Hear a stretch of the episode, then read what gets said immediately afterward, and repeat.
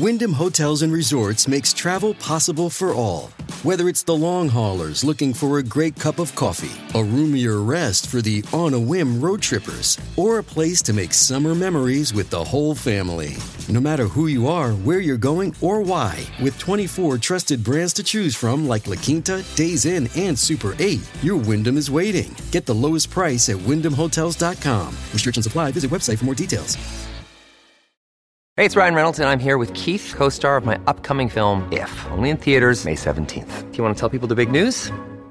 All right, I'll do it. Sign up now and you'll get unlimited for $15 a month in six months of Paramount Plus Essential Plan on us. Mintmobile.com slash switch. Upfront payment of $45 equivalent to $15 per month. Unlimited over 40 gigabytes per month. Face lower speeds. Videos at 480p. Active Mint customers by 531.24 get six months of Paramount Plus Essential Plan. Auto renews after six months. Offer ends May 31st, 2024. Separate Paramount Plus registration required. Terms and conditions apply if rated PG.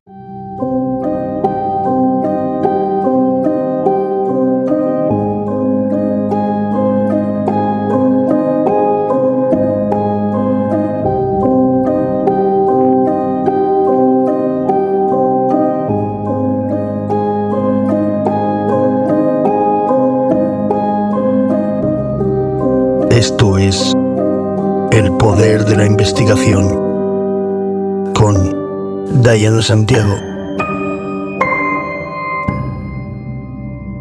Hola, soy Diana Santiago, detective privado y perfiladora criminal, y esto es El Poder de la Investigación.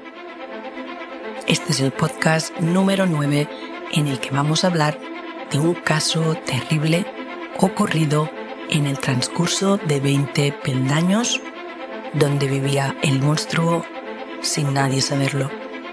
Un horrible caso donde analizar la maldad en persona. Estate atento y atenta porque empezamos. Hoy empezamos el caso situándonos en el día 4 de junio de 2018 en Vilanova y la Geltrú, la periferia de Barcelona. El matrimonio de Jordi Alsina y Sonia López se habían separado hacía unos años. Habían rehecho sus vidas con sus nuevas parejas y tenían una muy buena relación. Como todas las tardes, los abuelos paternos recogieron a Laia en el colegio y la llevaron a su casa. Voy a presentaros a Laia. La víctima de esta historia se llama Laia, una niña de 13 años adoptada en China por sus padres cuando era un bebé. Laia, con un leve grado de autismo, era una niña feliz y obediente. Le gustaba el mundo, le gustaba la vida, pero no le gustaba la oscuridad ni tampoco esconderse. Volvemos al día de los hechos. Laia sigue sus costumbres paso a paso. Sus abuelos la recogen a la salida de la clase, sobre las 5 de la tarde, caminan los tres juntos hasta casa, meriendan sobre las cinco y media y pasan el rato en familia, hasta que la llamada del padre, sobre las 7 menos 10, la lleva a despedirse bajo el marco de la puerta, a abandonar la vivienda y bajar por las escaleras hasta la calle para reunirse con él. Así lo realiza también el 4 de junio de 2018, vestida con unos tejanos de tipo pirata, una camiseta blanca con corazón azul y unas sandalias plateadas y unas gafas azules. Laia había pasado la tarde con sus abuelos. Poco antes de las 7 de la tarde, Jordi, el padre, llegó al portal de sus padres en un bloque de pisos de tres plantas del centro de Vilanova. Antes había llamado por teléfono para que Laia bajase al portal, como hacía habitualmente. La niña salió de casa de sus abuelos y emprendió el camino hacia el portal. Jordi, el padre, no pudo aparcar delante del portal, donde habían quedado, como en otras ocasiones, porque unas obras se lo impedían. Esperó unos minutos y al ver que no aparecía, llamó al telefonillo de sus padres, pensando que aún no había bajado. pero sus padres le informaron que hacía un ratito que ya se había marchado hacia allí para poder reunirse con él. Como no vagó, el padre de Laia pensó que podría haberse ido sola a casa, queriendo demostrar que ya era mayor, pero allí tampoco la encontró.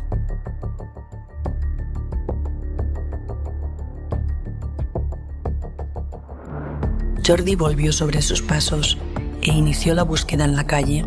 Para entonces, el padre ya había avisado a la madre de Laia sobre la desaparición de su hija y junto con agentes de policía local que encontraron en la calle. Empezaron a buscar, también con los tíos de la menor. La familia Alsina sabían que Laia jamás se habría ido o entrado sola a casa de un desconocido. Parecía que la hubiese tragado la tierra. Su rastro se perdió en esas escaleras de 20 peldaños, en las que sin duda tenía que estar la clave de su desaparición. Nadie la había visto salir del portal. Empezaron a buscarla a gritos y preguntaron a los vecinos. Justo uno subía por las escaleras, pero no se la había cruzado. La buscaron por todo el barrio sin éxito. Como imaginaban, en el recorrido que hay entre la casa de sus familiares y en la calle, alguien se había llevado a Laia.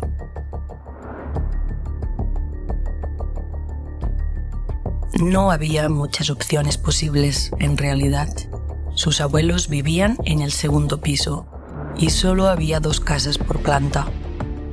Tenía que estar en el interior de alguna de las que hay en el primero.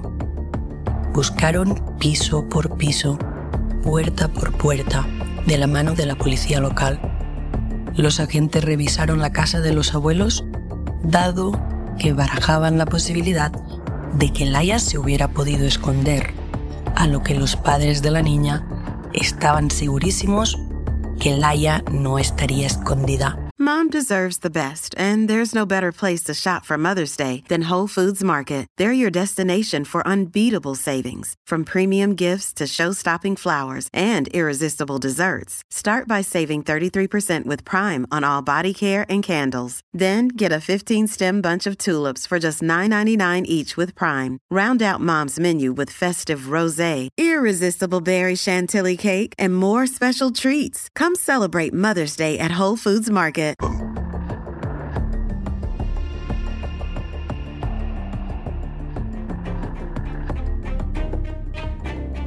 La familia Alsina comenzaron a preguntar al vecindario. La niña bajó por las escaleras desde el segundo piso, donde vivían sus abuelos.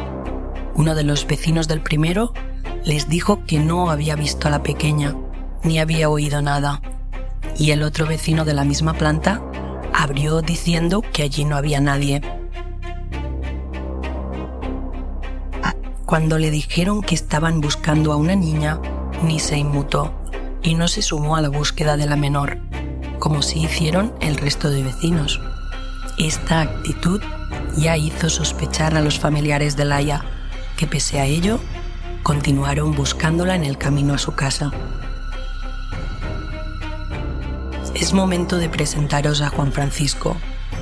Juan Francisco López Ortiz, nacido en 1975 un cocinero en paro de vida caótica, un tipo con antecedentes por violencia de género y tenía una fijación por la cultura china. Apunte, Laia al ser adoptada tenía rasgos asiáticos. Vivía con sus padres, que eran una pareja de jubilados en el primero primera, pero el día del asesinato estaba solo en casa, porque su padre estaba con su madre que en el momento del crimen agonizaba en el hospital de San Camil, en San Pere de Ribes. De hecho, murió el día después del crimen.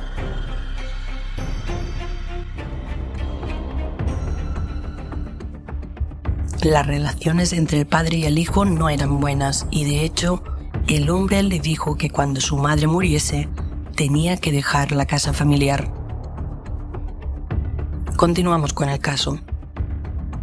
la primera vez que los familiares de Laia llamaron al piso de Juan Francisco, este abrió con una toalla en la cintura y les dijo que se acababa de duchar y que allí no había nadie. Un tío de Laia se quedó intranquilo con su reacción. Le dio la sensación que escondía alguna cosa y por eso, 20 minutos más tarde, acudieron una segunda vez a la vivienda. Fue entonces cuando Juan Francisco, que tenía la puerta de casa cerrada con llave, empezó a decir incongruencias y respuestas contradictorias. Les dijo que tenía que esperar a que viniese su madre, lo que era totalmente inverosímil, porque estaba moribunda. Y entonces dijo que tenía drogas en casa y que no quería líos con la policía. Sus explicaciones no les cuadraban. Vieron que el suelo estaba mojado y que olía a rancio y a lejía. También vieron un cubo con una agua con un color rojizo. En ese momento, Juan Francisco les puso mil excusas, hasta que les dejó pasar. Según explica el tío de Laia, empecé a inspeccionar las habitaciones, llegué a una con la puerta cerrada, empiezo a quitar cosas de una de las paredes, luego me dio por levantar el colchón. Y ahí vi es donde vi el cuerpo de mi sobrina. Juan Francisco se quedó inmóvil. Él solo decía... Que yo no he sido, no he sido yo. Dos horas después de que comenzase la búsqueda, apareció Laia, aunque nada se podía hacer ya por ella. Estaba sentada en el suelo, con los pies juntos y el cuerpo hacia adelante. Su cabeza estaba dentro de una maleta como si hubieran intentado introducirla en el interior. Lo que se vio en aquel piso fue descrito en la sentencia ratificada por el Tribunal Supremo como un acto cruel de principio a fin y con una maldad absoluta sabiendo lo que hacía, cómo lo hacía y lo que estaba sufriendo la niña. Laia en escasas dos horas fue violada, golpeada, acuchillada y asfixiada.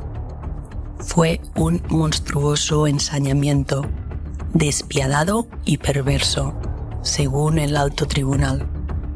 Al entrar, nunca pensaron que se toparían con el cuerpo de la niña en esas circunstancias, con un collar de perro en el cuello, semidesnuda, con varias puñaladas y la cabeza dentro de una maleta. Fueron varias las declaraciones diferentes que dio el detenido. En su declaración, tras ser detenido, el asesino declaró que no se acordaba de nada, que salió de la ducha y que se encontró el cuerpo de la niña, a la que intentó reanimar.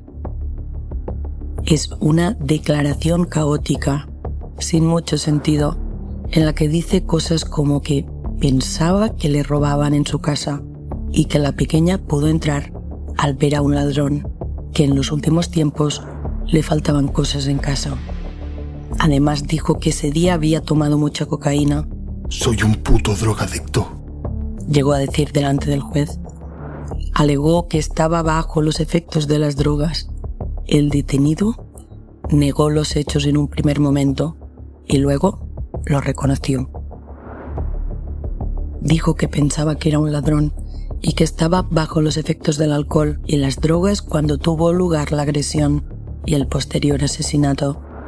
Una de las estrategias que la defensa utilizó para intentar librar a López Ortiz de la prisión permanente revisable fue la de afirmar que habría actuado para defenderse de quien él pensaba era un intruso. Que alguien habría entrado en su casa para robar todo porque consumía alcohol y cocaína de forma crónica, motivo por el que dijo no era consciente de lo que ocurría a su alrededor y tampoco de sus actos. En este momento, en ese estado, acabó con la vida de Laia, añadió la letrada. Según su relato, el acusado habría llegado a la vivienda de sus padres apurado porque necesitaba ir al baño. Así que en este contexto se dejó la puerta abierta de la casa y Laia, que bajaba por las escaleras, entró y se escondió. Creyendo que era un ladrón, habría agarrado dos cuchillos y accediendo a una habitación a oscuras, redujo al que creía su agresor. Esta tesis no es compatible con el leve grado de autismo que tenía la pequeña, motivo por el que no le gustaba la oscuridad y tampoco esconderse. Tampoco encaja en el estado del acusado, que observaron los familiares y agentes de policía que entraron en su casa. Según testificaron, no parecía ni bebido ni drogado. Ahora, tres años después del crimen de la pequeña Laia, a manos de Juan Francisco López, en abril de 2021, empezó el juicio con un jurado popular, uno de los crímenes más escabrosos y crueles cometidos en Cataluña en los últimos años. A lo largo de las sesiones testificaron allegados de la víctima que ayudaron en la búsqueda. Todos los que vieron el acusado ese día coincidieron en que no tenía apariencia de ir ni bebido ni drogado. Estaba perfectamente consciente. También declararon los tíos de la menor, quienes hallaron su cadáver semidesnudo encajado en una maleta, con una correa de perro alrededor del cuello y debajo de un colchón en el domicilio del acusado. Sonia, la madre de Laia, le dijo al acusado antes de separarse del micrófono y al terminar su declaración, Espero que el miedo no te deje vivir nunca más en la vida, que vivas muchos años, pero con mucho miedo, el mismo miedo que pasó mi hija en tu casa a oscuras. Tu olor, tu peso, morirse es muy malo, pero morirse contigo encima, oliéndote y con tu peso a oscuras es peor. Un policía local aseguró en su declaración, en la sesión del juicio en la audiencia de Barcelona, que la escena del crimen estaba a medio limpiar, que el escenario era un poco dantesco. El suelo estaba mojado, como si hubieran intentado limpiar o fregar el suelo. Y había un cubo de fregona, con agua teñida de rojo y cierto olor a lejía. Al entrar en una de las habitaciones, observamos a la niña sin vida y muchos más detalles que ya os he comentado. También declararon que encontraron al acusado en el suelo del pasillo de la vivienda sentado, tranquilo, resignado y que lo trasladaron a dependencias policiales por su seguridad, por la gente que se había acumulado en el edificio, amigos, familia de la víctima y otros ciudadanos y estaban muy nerviosos. Varios testigos policiales aseguraron que el acusado no colaboró en ningún momento. Era como un peso muerto. Hasta se nos cayó por las escaleras. El hombre era consciente de lo que estaba pasando. El asesino dio varias versiones de lo ocurrido. La primera, nada más ser detenido en su casa, fue que se encontró a la niña Laia en la cama al entrar al domicilio, que no tenía nada que ver con lo que pasó en ese cuarto de los horrores. Una vez en el juicio, confesó que sí fue el culpable, pero que lo hizo estando drogado y creyendo defenderse de un ladrón que había entrado en su casa. Si hubiera sabido que era una niña, hubiera parado, dijo. No puedo controlar mi mente y lo que se me ocurre es ir a la cocina, cogerme un par de cuchillos. No sé cómo explicarlo. Estoy traumatizado por todo lo que me está ocurriendo. Oigo ruidos en mi habitación y voy hacia allá con un cuchillo en cada mano. Abro la puerta y me encuentro una sombra. Y luego me vienen diciendo que es una niña. Su defensa puso el foco en negar la agresión sexual. Nunca toqué a la niña en los genitales. Y creo que ha quedado claro que no hubo absolutamente nada. Afirmó. El objetivo era evitar la prisión permanente revisable. El asesino se refirió a los informes forenses que no detectaron restos de semen en la ropa, porque estaba muy ensangrentada. Científicamente no se pudo aclarar si Laia sufrió esa vejación sexual o no, pero el jurado no se lo creyó y la dio por hecha, ya que la niña de 13 años no llevaba los pantalones puestos cuando la encontraron y tenía moratones en la zona vaginal. La sentencia encontró probado que Juan Francisco López abrió la puerta cuando Laia bajaba a buscar a su padre. La introdujo por la fuerza en la vivienda. La agredió sexualmente, la golpeó, la cuchilló y la mató. La sentencia del Tribunal Supremo califica los hechos como un acto cruel de principio a fin y con una maldad absoluta, sabiendo lo que hacía cómo lo hacía y lo que estaba sufriendo la niña. No se queda en la agresión sexual, sino que la acaba matando de una forma despiadada, asegurando el crimen e incrementando el dolor que tuvo que sufrir la menor. El alto tribunal ha considerado probado el ensañamiento, dado que la menor no pudo defenderse de ninguna manera no se trató de una muerte por un accidente o por una enfermedad, sino por una conducta perversa. Lo que hizo López Ortiz fue introducirla en su casa, agredirla sexualmente y matarla en la forma descrita en los hechos probados, empleando un cuchillo y asfixiándola. Ninguna de sus excusas le sirvieron a Juan Francisco López Ortiz para liberarse de la más dura de las condenas en España.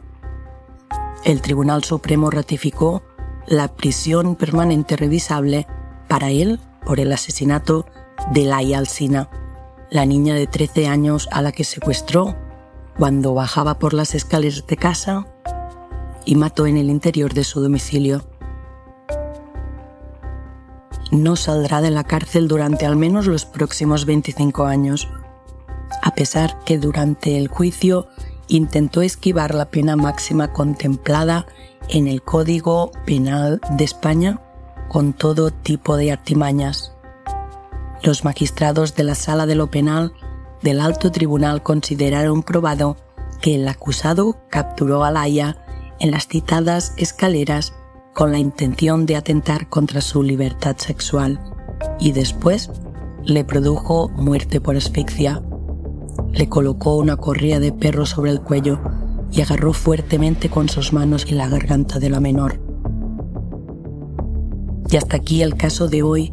Permitidme terminar el caso mandándole un beso infinito a la pequeña Laia y un abrazo enorme a la familia. Un caso más donde poder analizar la conducta humana, su mente y parte de su capacidad. Espero que os haya servido para poder realizar vuestros análisis y quiero recordaros que podéis seguirme en Instagram, El Poder de la Investigación, donde durante la semana voy subiendo información extra sobre los casos y actualizaciones. También si os gusta el podcast y queréis ayudarme a que crezca esta pequeña gran familia, agradecería muchísimo si podéis compartir el podcast, dejar vuestros comentarios, darle me gusta y todo eso que se dice. Ah, y además tenéis el link por si queréis invitarme a un café. Muchísimas gracias y recordad, puedes escucharme en Spotify, Evox y Amazon Music. Y nos vemos el próximo lunes con mucho más True Crime. Salud.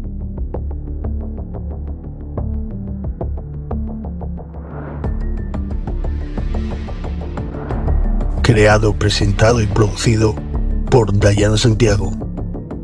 Edición de audio y creación musical Joel Villar.